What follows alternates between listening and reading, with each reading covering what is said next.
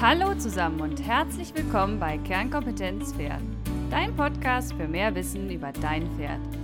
Ich bin Dr. Veronika Klein, Fachtierärztin für Pferde, Reiterin, Trainerin und Chiropraktiker. Und zusammen mit dir möchte ich die Welt der Pferde betrachten und erläutern. Ganz nach dem Motto, es ist nicht wichtig, besser als jemand anderes zu sein, sondern es geht darum, besser als am Tag zuvor zu sein.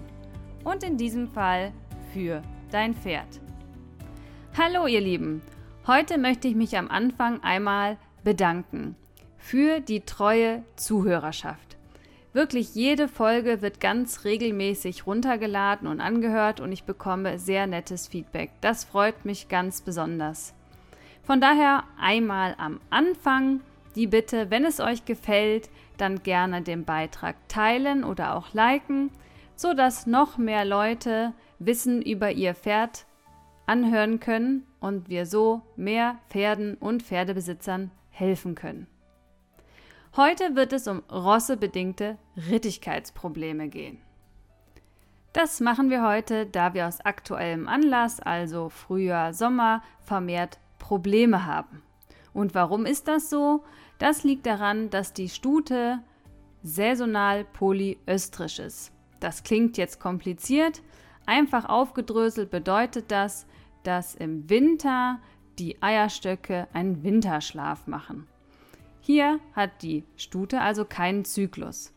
Und wenn wir dann vom Winter ins Frühjahr kommen oder dann vom Herbst in den Winter, dann hat die Stute einen Übergangszyklus. Das heißt, die Eierstöcke, die im Winterschlaf waren, wachen im Prinzip auf, es bilden sich Follikel an und die Stute wird dann rossig. Im Herbst wird sie dann wieder weniger rossig und die Eierstöcke gehen wieder zurück in den Winterschlaf. Gerade in diesen Übergangszeiten ist der Zyklus sehr unregelmäßig und kann auch etwas verstärkt auftreten. Das heißt, dass die rossebedingten Rittigkeitsprobleme erstens Folge einer normalen Fortpflanzungsphysiologie sein können. Ich denke, das ist auch jedem bekannt. Wir haben Verhaltensunterschiede zwischen Hengsten, Wallachen und Stuten. Die lassen sich schon im Fohlenalter teilweise eruieren. Wir sagen immer, dass die Hengstfohlen etwas langsamer sind in allem, Dinge zu begreifen als die Stutfohlen. Das freut wahrscheinlich die Damen unter uns. Der Zyklus bei der Stute dauert in der Regel 21 Tage und die Rosse ist beim Pferd grundsätzlich relativ lang. In der Regel haben wir eine Rossezeit von fünf bis teilweise sieben Tage. Ja, das ist der normale Zyklus der Stute.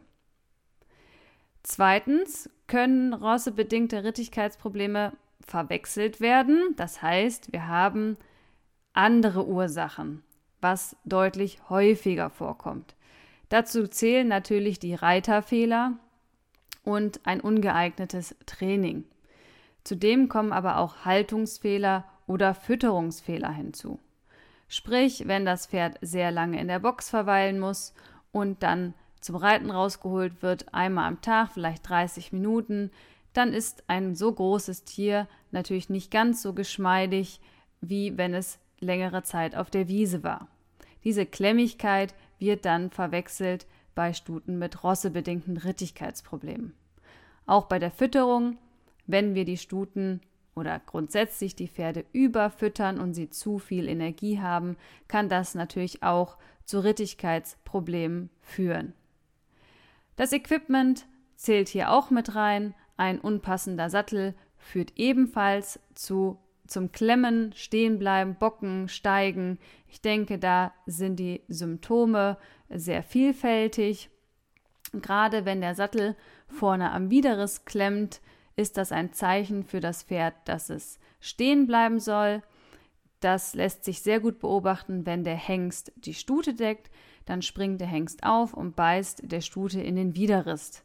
So wird ein Reflex ausgelöst, dass die Stute nicht mehr nach vorne läuft.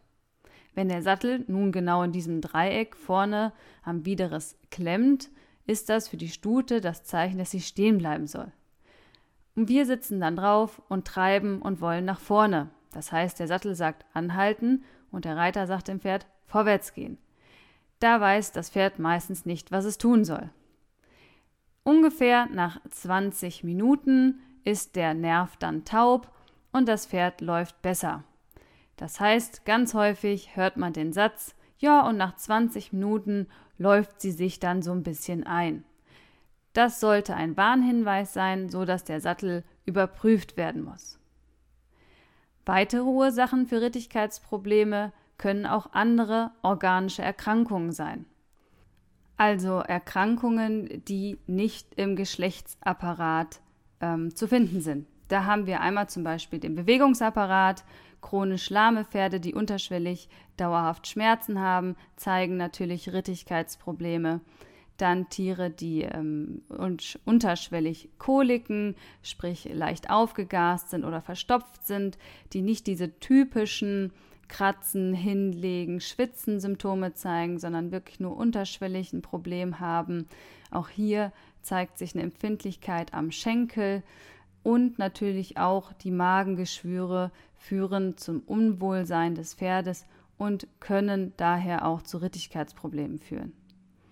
Wenn wir uns den Geschlechtsapparat anschauen, haben wir einmal den Schamschluss und die Schamstellung, die von Bedeutung sind.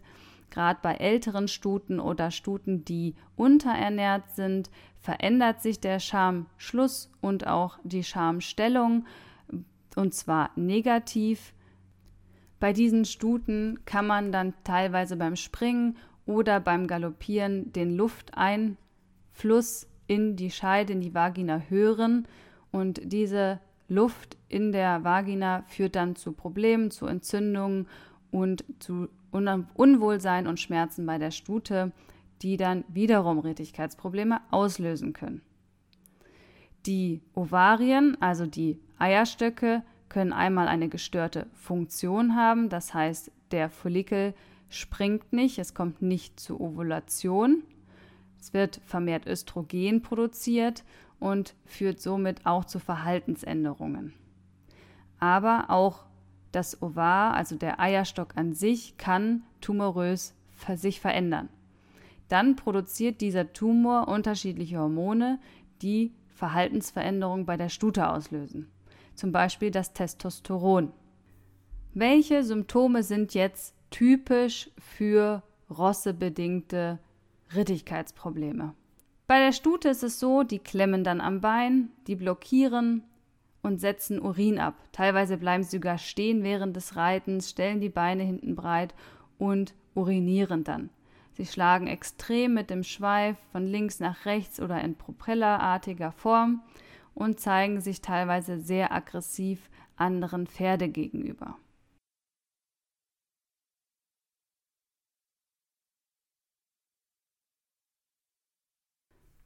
Wenn diese Symptome bei deiner Stute jetzt auftreten, dann sollte sie tierärztlich untersucht werden. Das diagnostische Vorgehen teilt sich so ein, dass man zuerst einen ausführlichen Vorbericht aufnimmt. Sprich, wie viel macht das Pferd am Tag, was bekommt es zum Füttern, in was für einem Stall steht es, was für Boxennachbarn hat es, wie oft kommt es raus und wie lange kommt es raus, ähm, passt der Sattel, äh, hat man einen neuen Sattel vielleicht, Trense, Gebiss, ähm, hat man irgendwas umgestellt und so weiter. Also alles, was zum Management um das Pferd herum gehört, sollte im Vorbericht erwähnt werden. Dann natürlich die klinische Allgemeinuntersuchung. Sprich, man guckt das Pferd von vorne, von den Nüstern bis hinten zum Schweif an. Puls, Atmung, Temperatur, ähm, die Darmperistaltik, die Schleimhäute und so weiter. Sollte in der klinischen Allgemeinuntersuchung keine Hinweise gefunden werden, zu der gehört dann auch eine Lahmheitsuntersuchung, kann im Anschluss ein Blutbild genommen werden. Hier möchte ich nochmal speziell darauf hinweisen, dass Blutbild nicht gleich Blutbild ist. Man kann zum einen die Entzündungszellen nachweisen und zum anderen die Organwerte, also Leberwerte, Nierenwerte, Muskelwerte. Was schwierig im Blut festzustellen ist, sind Mangelerscheinungen. Wir erklären das immer so, wenn im Blut zu wenig Kalzium ist, dann nimmt sich der Körper aus dem Knochen Calcium heraus. Das bedeutet, der Calciumwert ist im Blut normal, also völligst in Ordnung, obwohl im Körper ein Mangel vorherrscht. Dafür ist das Blutbild daher nicht geeignet. Trotzdem macht es Sinn, um Entzündungswerte und Organwerte zu bestimmen. Weiterhin kann man dann noch aus dem Blut ein Hormonprofil bestimmen lassen. Dazu gehört dann Progesteron, Östrogen, Testosteron, aber auch das Anti-Müller-Hormon oder das Inhibin. Früher wurde immer bei Verdacht auf Ovartumore nur Testosteron bestimmt, da das ja hengstmäßiges Verhalten auslöst. Aber Stuten mit Ovartumoren zeigen nur in 40 bis 60 Prozent der Fälle einen positiven oder sagen wir einen erhöhten Testosteronwert. Das heißt, wir sollten hier noch weitere Hormone bestimmen, insbesondere hier das Inhibin, hier liegt die Rate bei 90 Prozent der Stuten mit Ovartumore, die dann positiv sind.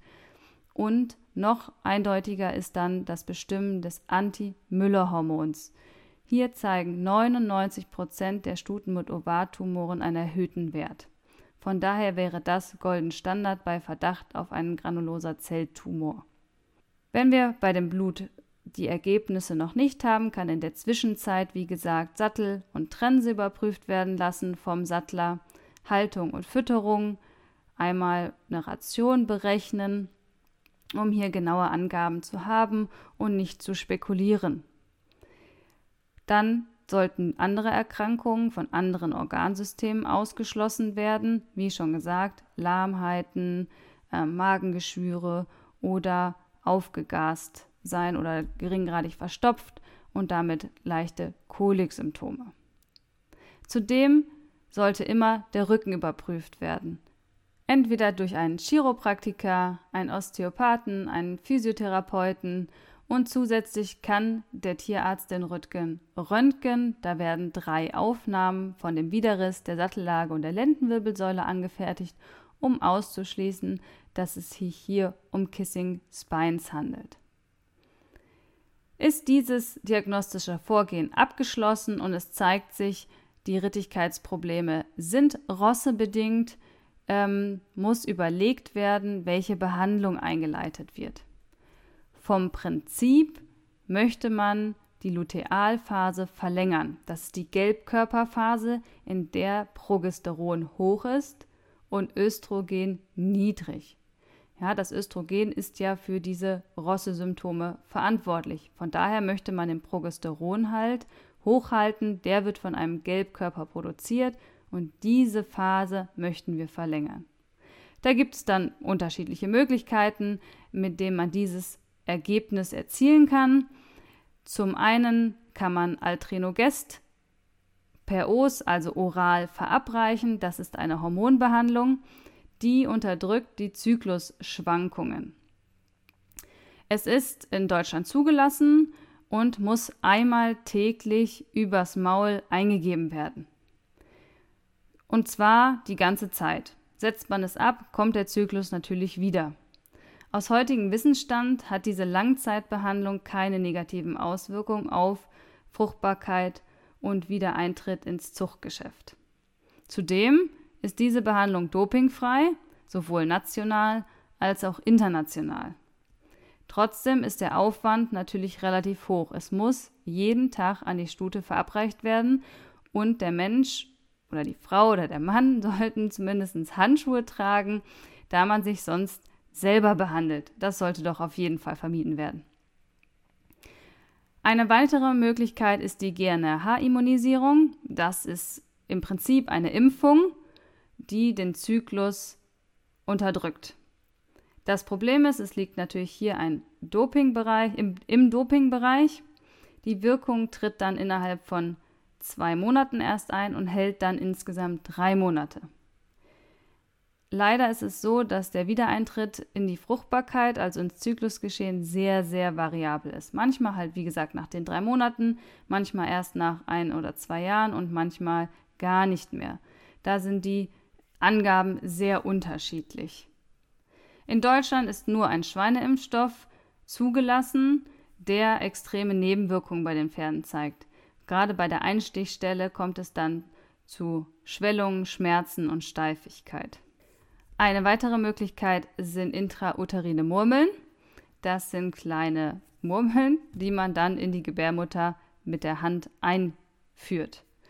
Da kommt es allerdings bei nur 50 Prozent der Stuten zu einer Verlängerung dieser Gelbkörperphase. Aber da sie nicht unter Arzneimittel fallen, sind sie dopingfrei. Der Wirkmechanismus ist bis heute jedoch nicht geklärt. Vermutet wird zum einen der Placebo-Effekt bei den Besitzern, sprich man hat was gemacht und dann äh, bildet man sich ein, es würde besser werden. Die zweite Theorie besagt, dass die Kugeln in der Gebärmutter eine Entzündung auslösen und somit ähm, unterschiedliche Hormone freigesetzt werden, die dann die Gelbkörperphase verlängern. Und als dritte Hypothese steht die Scheinträchtigkeit im Raum. Die Dauer der Verlängerung der Gelbkörperphase ist allerdings auch hier variabel und nicht vorauszusehen. Zudem können die Kugeln ähm, spontan ausgeschieden werden oder aber auch das Gegenteil, gerade wenn Glaskugeln verwendet werden, die gehen kaputt, sind die natürlich sehr schwer wieder aus der Gebärmutter herauszubekommen. Dann gibt es noch die Lösung, dass man Pflanzenöle in die Gebärmutter eingibt. Das halte ich für sehr bedenklich. Man, es ist gezeigt, dass sich oberflächlich Schäden an der Schleimhaut entstehen und die Wirkung nicht wissenschaftlich nachgewiesen werden kann. Also wenn man sich das faktisch vorstellt, man gibt verschiedene Lösungen einfach in die Gebärmutter ein, denke ich, ist das nicht das Mittel der Wahl. Dann gibt es noch die Möglichkeit, Oxytocin in regelmäßigen Abständen dem Pferd zu spritzen. Und zwar sieben Tage hintereinander muss das in den Muskel appliziert werden. Und zwar vor dem Eisprung. Das bedeutet im Klartext, die Stute muss regelmäßig untersucht werden vom Tierarzt, damit man weiß, wann die Stute den Eisprung hat. Und dann muss sie über mehrere Tage gespritzt werden. Es verlängert sich dann die Gelbkörperphase um zwei bis drei Monate. Nachteil, tägliche Behandlung, Kosten, dann äh, die gynäkologische Untersuchung, die gemacht werden muss und es fällt unter das Doping, falls man Turnier reiten möchte, ist es nicht zulässig. Noch eine andere Möglichkeit wäre eine Trächtigkeit. Dann kommt sie natürlich nicht mehr in Rosse, aber auch hier ist es natürlich ab dem vierten Monat verboten, danach Turnier zu reiten. Und ähm, dann kommt natürlich ein Fohlen zur Welt, da muss die Stute erst wieder antrainiert werden. Das ist, denke ich, jetzt nicht so die Lösung, wenn man es als Reitpferd nutzen möchte. Einige, gerade so in der USA, wo ja sehr vieles erlaubt ist, belegen die Stute, die wird tragend und dann wird die Trächtigkeit abgebrochen. Das ist aber aus ethischer Sicht zu verwerfen. Letzte Möglichkeit wäre die Kastration. Man kann natürlich der Stute die Eierstöcke entfernen lassen, eine Ovariektomie, ähm, aber dann ist eine Zuchtnutzung später natürlich nicht mehr, nicht mehr möglich und es können bei der Stute trotzdem Rosse-Symptome auftreten und zwar bei fast einem Drittel. Das finde ich relativ viel, ähm, da die Rosse-Symptomatik sich bei der Stute nicht zu 100 Prozent an den Zyklus hält, sondern auch viel mit dem Sozialverhalten zu tun hat. Außerdem ist eine OP eigentlich nur aus medizinischer Indikation erlaubt in Deutschland aus Tierschutzgründen und Rittigkeitsprobleme sind meiner Meinung nach keine medizinische Indikation. Von daher ist das eh fraglich, ob man es nur deswegen durchführen kann. Dann haben wir noch das große Feld der Alternativmedizin. Hier haben wir natürlich die Akupunktur. Einige füttern auch Mönchspfeffer und andere Substanzen. Ähm, hier sollte man immer etwas vorsichtig sein, was das Doping angeht. Unterm Strich sehe ich das so: Versuch macht klug. Und wie man schon sieht, immer wenn es sehr viele Therapieansätze gibt, gibt es nicht den einen richtigen Weg. Jede dieser Methoden hat Vor-, aber natürlich auch Nachteile und muss dann im individuellen Fall ähm, angepasst werden. Insgesamt muss man allerdings sagen, dass es sich sehr viel häufiger um Managementprobleme handelt, bei einem völlig normalen Zyklusgeschehen. Und von daher ist eine ausführliche Untersuchung auf andere Ursachen definitiv angezeigt. So, ich hoffe, du konntest heute wieder was mitnehmen. Ich gehe jetzt raus die Sonne genießen.